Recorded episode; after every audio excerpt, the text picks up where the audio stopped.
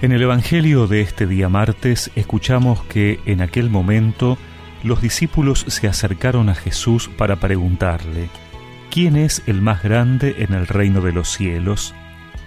Jesús llamó a un niño, lo puso en medio de ellos y le dijo, Les aseguro que si ustedes no cambian o no se hacen como niños, no entrarán en el reino de los cielos. Por lo tanto, el que se haga pequeño como este niño será el más grande en el reino de los cielos. El que recibe a uno de estos pequeños en mi nombre, me recibe a mí mismo. Cuídense de despreciar a cualquiera de estos pequeños, porque les aseguro que sus ángeles en el cielo están constantemente en presencia de mi Padre Celestial. ¿Qué les parece? Si un hombre tiene cien ovejas y una de ellas se pierde, ¿no deja las noventa y nueve restantes en la montaña para ir a buscar la que se extravió? Y si llega a encontrarla, les aseguro que se alegrará más por ella que por las noventa y nueve que no se extraviaron. De la misma manera, el Padre que está en el cielo no quiere que se pierda ni uno solo de estos pequeños.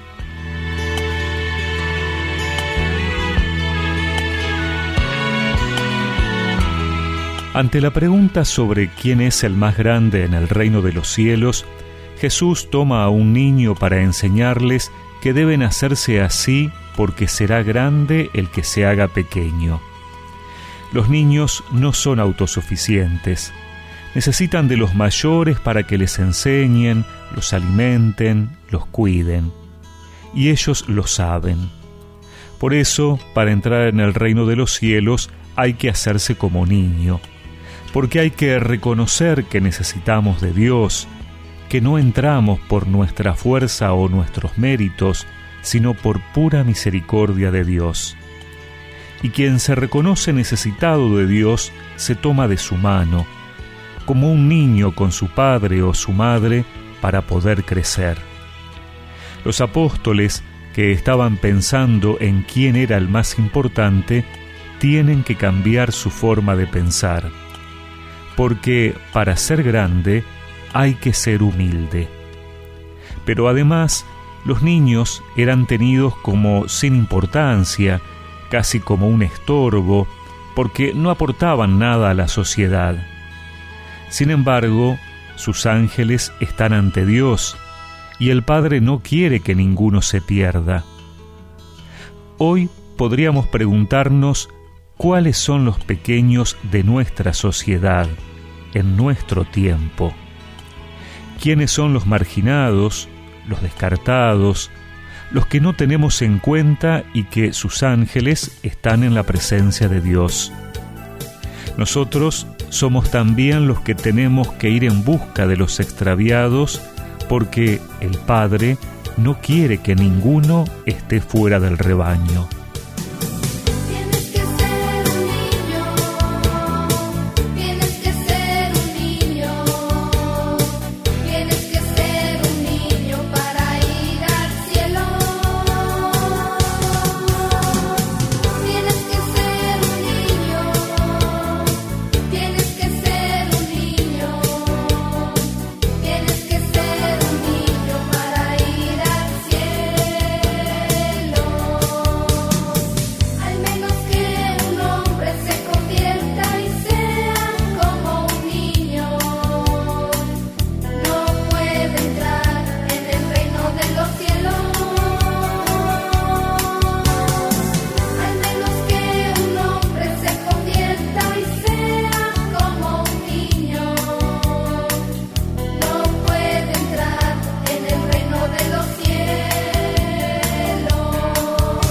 Y recemos juntos esta oración. Señor, que hoy pueda aprender a tener un corazón humilde como el de los pequeños y así saberme siempre necesitado de ti. Amén. Y que la bendición de Dios Todopoderoso, del Padre, del Hijo y del Espíritu Santo los acompañe siempre.